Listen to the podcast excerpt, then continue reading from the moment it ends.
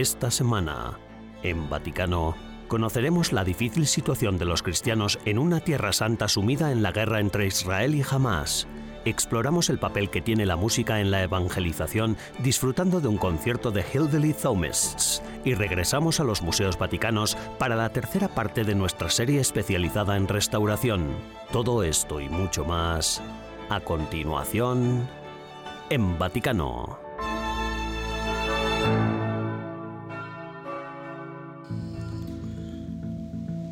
Cari fratelli e sorelle, buona domenica. Queridos hermanos y hermanas, feliz domingo. Hoy no puedo asomarme a la ventana porque tengo un problema de inflamación pulmonar. Problema di infiammazione ai polmoni. El domingo 26 de noviembre, el Papa Francisco sorprendió al mundo dando la bendición del Ángelus desde su residencia, la Casa Santa Marta, en lugar de hacerlo desde la habitual ventana del Palacio Apostólico con vistas a la Plaza de San Pedro. El pontífice estaba recibiendo un tratamiento a base de antibióticos debido a una inflamación pulmonar. Su estado era bueno y estable, sin fiebre, y su condición evolucionaba favorablemente. Una tomografía computarizada en un hospital de Roma durante el fin de semana descartó una neumonía. El Santo Padre se sentía lo suficientemente bien como para mantener su cita programada con el presidente de Paraguay el lunes por la mañana, pero pospuso algunas de sus otras reuniones durante la semana mientras se recupera de lo que el Vaticano ha descrito como una gripe leve. Francisco, que cumplirá 87 años el mes que viene, ha sufrido varios contratiempos médicos en los últimos años. El Papa tenía previsto viajar a Dubái este fin de semana para pronunciar un discurso durante la conferencia sobre el clima COP28. El Santo Padre habría visitado los Emiratos Árabes Unidos del 1 al 3 de diciembre para la conferencia, señalando la primera ocasión en la que un pontífice asistiera a un evento como este. La oficina de prensa de la Santa Sede comunicó que aunque el estado del Papa Francisco estaba mejorando, los médicos le pidieron al Santo Padre anular el viaje programado. Francisco aceptó la petición de los galenos con gran pesar. El Papa Francisco ha hecho de la protección del medio ambiente una de las señas de identidad de su pontificado y se reunió el pasado mes con el presidente de la COP28, el sultán Al-Jaber.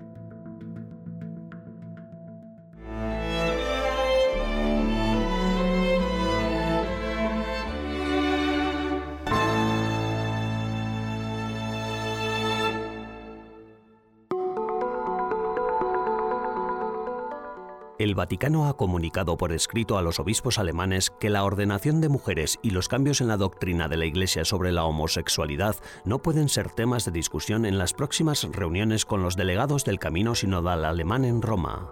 La carta, fechada el 23 de octubre, también recordaba a los obispos las posibles consecuencias disciplinarias para quien desafíe la doctrina de la Iglesia.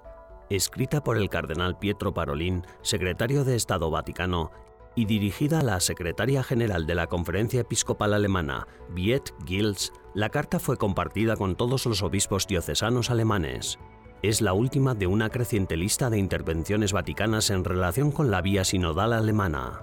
Los obispos alemanes y los representantes de la curia romana se reunieron en el Vaticano en julio para debatir sobre el camino sinodal alemán. Estas conversaciones continuarán en enero, abril y julio de 2024 se espera que traten sobre la eclesiología, antropología, moral y liturgia y textos del camino sinodal.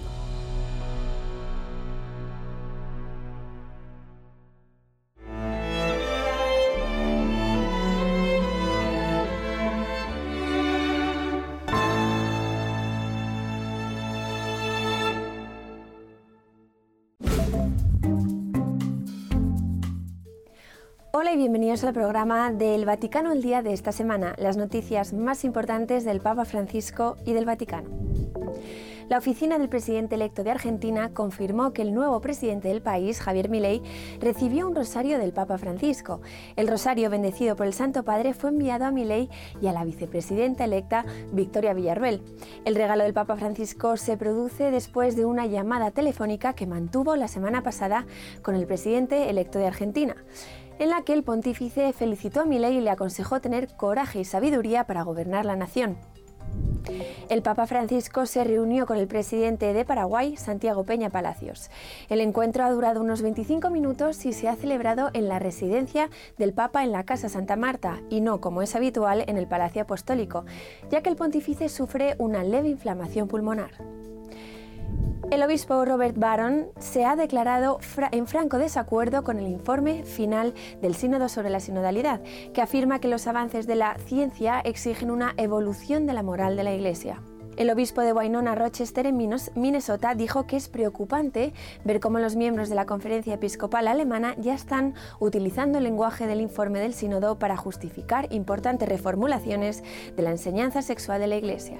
Calificó este lenguaje de condescendiente con la rica y articulada tradición de reflexión moral del catolicismo, incluida la teología del cuerpo desarrollada por San Juan Pablo II. El Santo Padre ha añadido 11 nuevos miembros a la Oficina Vaticana que se ocupa del apostolado de los laicos y de la vida familiar, entre los que destacan dos matrimonios y cuatro figuras afiliadas a movimientos eclesiales. El Dicasterio para los laicos, la familia y la vida supervisa la mayoría de los movimientos católicos y además mantiene el Directorio Internacional de Asociaciones de Fieles. El Papa Francisco visitará Verona el 18 de mayo de 2024. El motivo de su visita a la ciudad del norte de Italia será la decimocuarta fiesta de la doctrina social de la Iglesia, así como el 1650 aniversario de la muerte de San Zenón de Verona, obispo local del siglo IV y patrón de la ciudad. El Santo Padre también visitará la cárcel de Montorio para hablar con los reclusos y compartir una comida con ellos. Gracias por ver el programa de esta semana. Almudena Martínez Bordiú para EWTN Vaticano.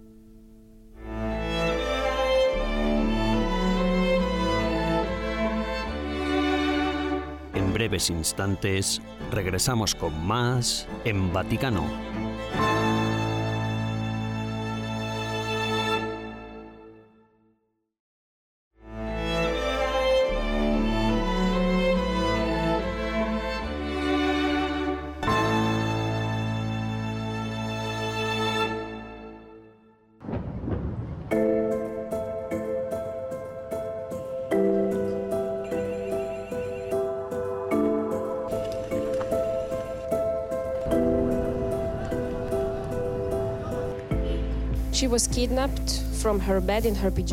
La secuestraron de su cama en pijama junto a otras chicas. Estas fueron asesinadas y ella se llevaron como rehén. My mother, my sisters, my brothers mi madre, mis hermanas, mis hermanos y sus hijos han sido asesinados en un abrir y cerrar de ojos. No es fácil. Fueron 13 vidas. No es una simple estadística. Son personas con las que convivía y de las que tengo muchos recuerdos.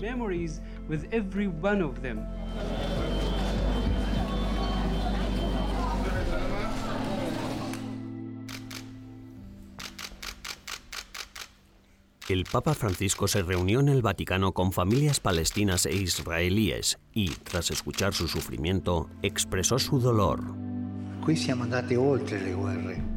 En este caso, hemos ido más allá de la guerra. Esto no es hacer la guerra, esto es terrorismo. Por favor, avancemos en busca de la paz, recemos por la paz, recemos fervientemente por la paz. Que el Señor meta mano La oración del Papa Francisco resonó con fuerza en el padre Ibrahim, miembro de la Orden Franciscana de los Hermanos Menores. La orden lleva más de 800 años trabajando en Jerusalén, preservando y estudiando los lugares del patrimonio cristiano. Tras su encuentro con el Papa Francisco, el padre Ibrahim compartió la horrorosa situación actual de sus hermanos y de la minoría cristiana en Tierra Santa cuando la guerra. Eh, el 7 de octubre. Cuando empezó la guerra el 7 de octubre, estábamos iniciando el curso escolar con todos los niños musulmanes y cristianos recitando la oración de San Francisco, Haz de mí un instrumento de paz. Vimos llegar los misiles y comprendimos que estaba ocurriendo algo extraordinario, algo que no podía ser normal. Normal. La situación de los cristianos en Tierra Santa ha sido difícil durante siglos y nada fácil en los últimos tiempos, pero con el comienzo de esta terrorífica agresión, la situación se ha vuelto aún más alarmante. Si hablo de los cristianos de Belén, pues la mayoría de los cristianos de Tierra Santa están en la zona de Belén. Están pasando por un momento muy difícil. Todos trabajan en el sector turístico, que ahora está bloqueado, Todos están en paro y más después de los años sin trabajo debido a la pandemia. Se suponía además que estos días Belén iba a estar llena de turistas y peregrinos, pero todo el mundo ha cancelado, no hay nadie. Belén está sin peregrinos, muerta, es una ciudad fantasma. Senza pellegrini, morta, fantasma. Todos los cristianos de Jerusalén trabajan en el sector turístico, incluidos los de Nazaret y las zonas del norte. Todos están desesperados.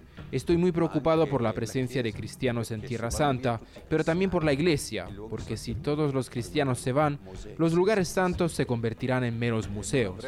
Sin cristianos, perderían su significado. Es una preocupación para todos y la iglesia está preocupada.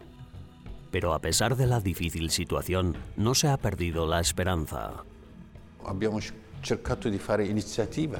Los musulmanes y los cristianos intentamos organizar iniciativas de oración. Lo hicimos dos veces, incluso con la presencia del custodio, la presencia del patriarca, el cardenal Pier Battista, también con los niños. Los dibujos que hicieron, las frases que escribieron, eran todas sobre la paz. Todo el mundo quiere la paz. Nadie habló de odio, nadie habló de venganza, nadie habló de guerra.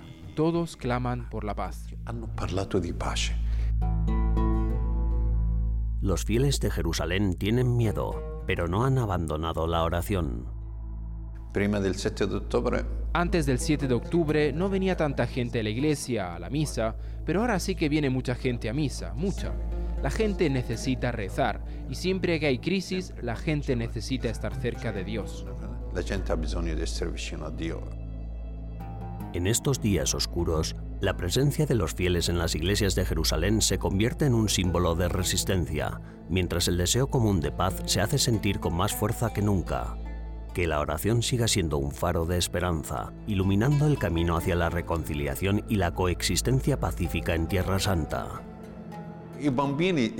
Los niños israelíes no están bien, el pueblo israelí no está bien. Ha pagado un alto precio. Solo en un día, el 7 de octubre, murieron 1.400 personas. Muchas más resultaron heridas y todavía siguen produciéndose numerosas muertes. Y no es que los palestinos estén bien, ellos tampoco viven bien. Deben encontrar una solución. Basta ya de 70 años de odio, venganza, sangre y víctimas. Basta ya. Necesitamos vivir en paz. e bisogna vivere in pace.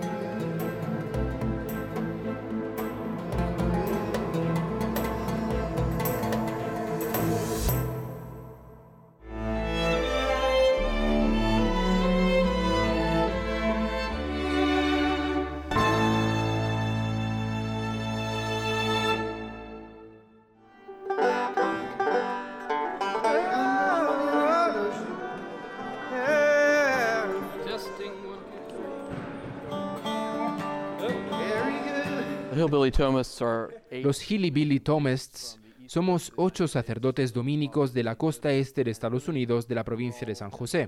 En realidad estábamos todos juntos en una casa de formación en Washington, D.C., donde ya algunos eran músicos profesionales antes de entrar en la vida religiosa.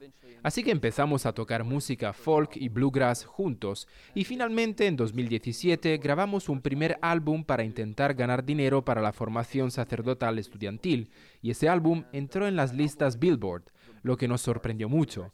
Así que comenzamos a dar más conciertos y a grabar, más que nada por diversión. El sábado 25 de noviembre, cuatro miembros de los Hillbilly Thomists subieron al escenario en su primer concierto internacional, aventurándose más allá de las fronteras de Estados Unidos. El evento, que congregó a más de 600 asistentes, se desarrolló en la histórica aula magna de la Universidad Pontificia Santo Tomás de Aquino de Roma y generó una cautivadora atmósfera mezclando belleza y bluegrass.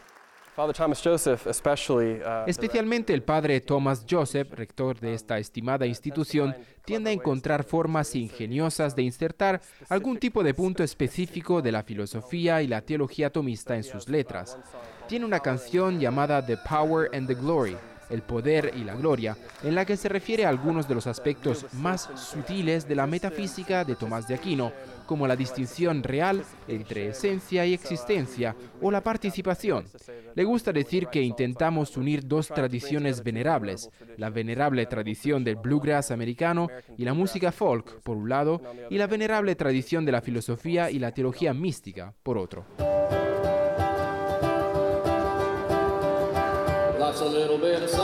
Además de las voces armonizadas de los hermanos, los ocho miembros de la banda también tocan diversos instrumentos acústicos como el dobro, el dulcimer, el banjo, la mandolina, la armónica y la steel guitar. Lo que empezó como una alegre celebración de la vida se ha transformado en algo con un propósito mayor. No empezó por el deseo de llegar a mucha gente ni nada parecido, simplemente nos gustaba hacer música juntos. Era una forma de descansar del estudio.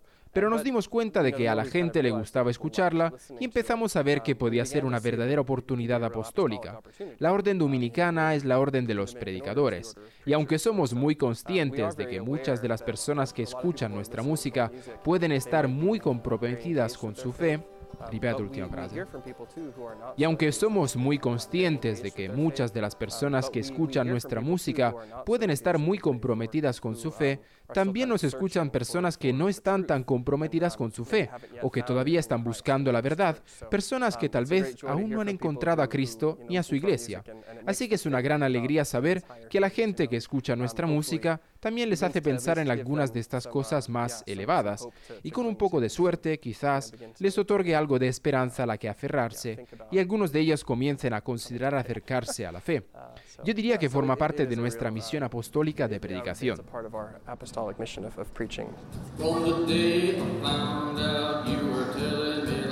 El padre Peter Gauch describe la música del grupo no solo como una forma creativa de predicar, sino como algo profundamente dominico, ya que sabe que Santo Domingo, el fundador de la Orden de los Predicadores Mendicantes, amaba la música y cantaba a voz en grito mientras viajaba a pie. Su música, describió el vocalista, aunque juguetona y desenfadada, pretende en última instancia poner la mente del oyente en lo de arriba, en las cosas superiores. Creo que la música desarma a la gente porque les muestra otra cara del sacerdocio católico o les sugiere otra forma de pensar sobre la cultura católica. Presenta ideas religiosas de una manera un poco más lúdica, musicalmente seria y poética. Y creo que proporciona a las familias católicas algo para escuchar que toda la familia pueda disfrutar, que es apreciable a todos los niveles. Hay muchos padres y niños que reciben la educación en casa a los que les gusta nuestra música. Además, también descubrimos que abre puertas a la conversación con los no cristianos. Tenemos muchos seguidores que nos escriben y que descubren la Iglesia Católica de una forma nueva escuchando al grupo.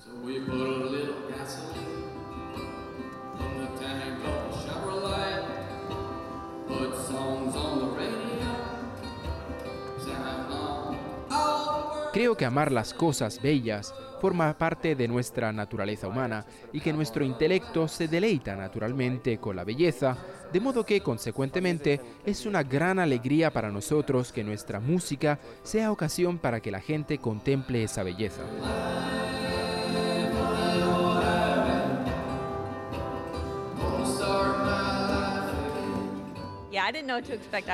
No sabía qué esperarme, pero fue increíble. Lo hicieron genial. También me encantaron las referencias. No sé, eran grandes canciones que comprendían toda la existencia.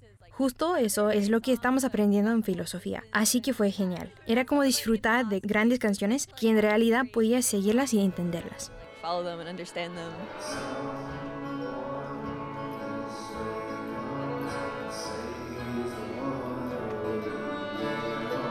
¿Esto era tu primer concierto de Bluegrass? He de decir que lo fue, pero espero que no sea el último.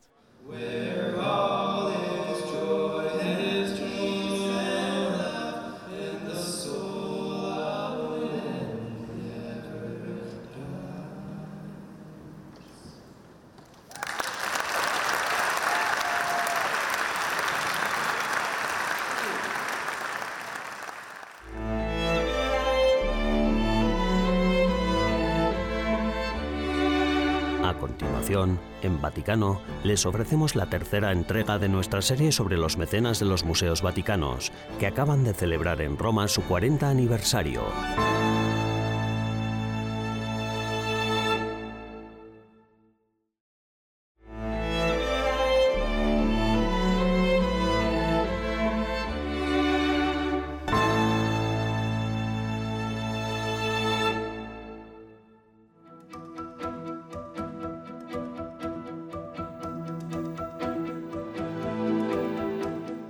Estamos en uno de los muchos laboratorios de los museos vaticanos.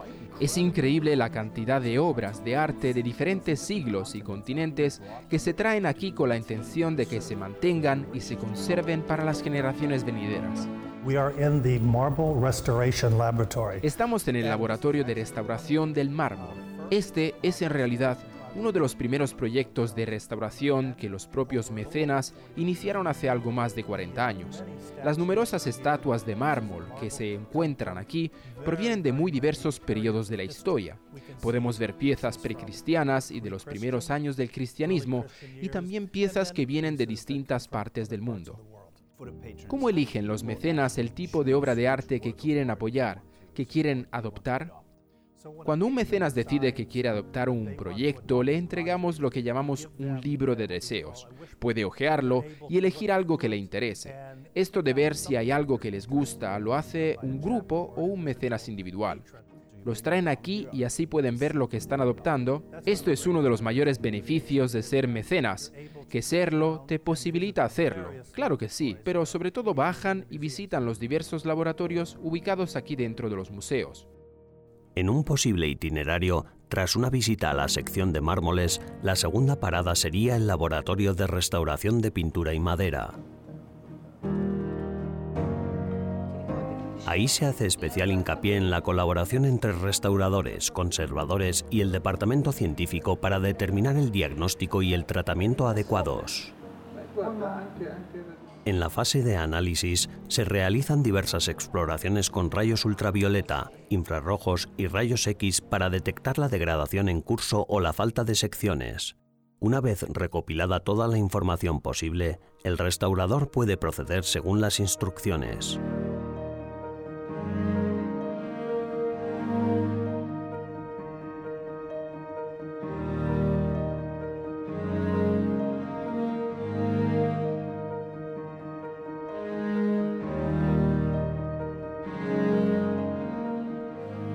En el laboratorio textil, los restauradores reparan artículos raros pertenecientes a figuras claves de la Iglesia. Este faldón de silla fue en su día para el caballo del Papa Clemente XIV, que fue pontífice romano de 1769 a 1774 se le puede ver montado en esa misma silla en un emblemático cuadro en el que aparece cabalgando sobre el lago Albano, cerca del Palacio Apostólico de Castel Gandolfo.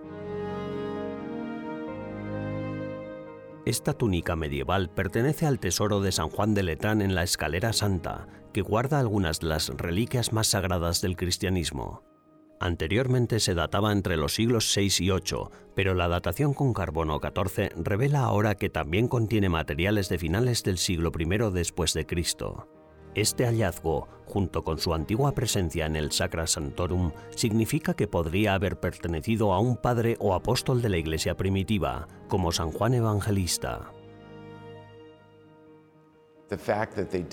El hecho de que dediquen su vida a restaurar esta obra para el mundo es muy inspirador. Hemos conocido a los restauradores de varios proyectos y se emocionan tanto que nosotros nos emocionamos con el trabajo que están haciendo.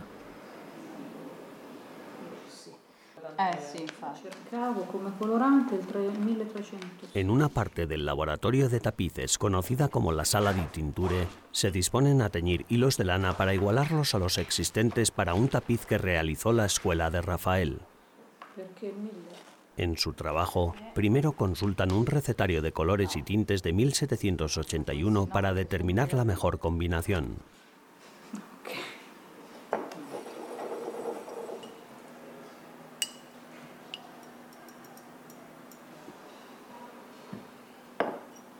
A continuación, mezclan los tintes y añaden agua a un cilindro.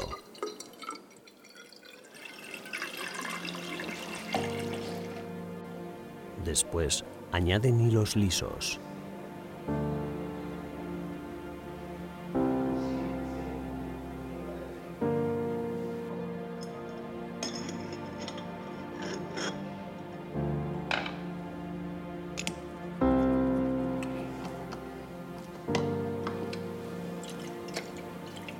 Una vez preparado el cilindro, el restaurador lo coloca en una máquina que lo mezcla. La máquina tiene una capacidad de hasta 8 cilindros por ciclo.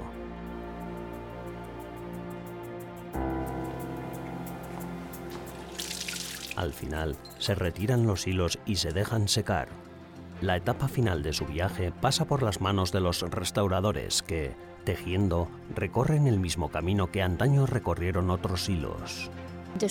Para mí fue inspirador poder ver a los más mínimo detalle en el que estaban trabajando. Sinceramente, creo que es el talento de Dios expresado a través de sus manos.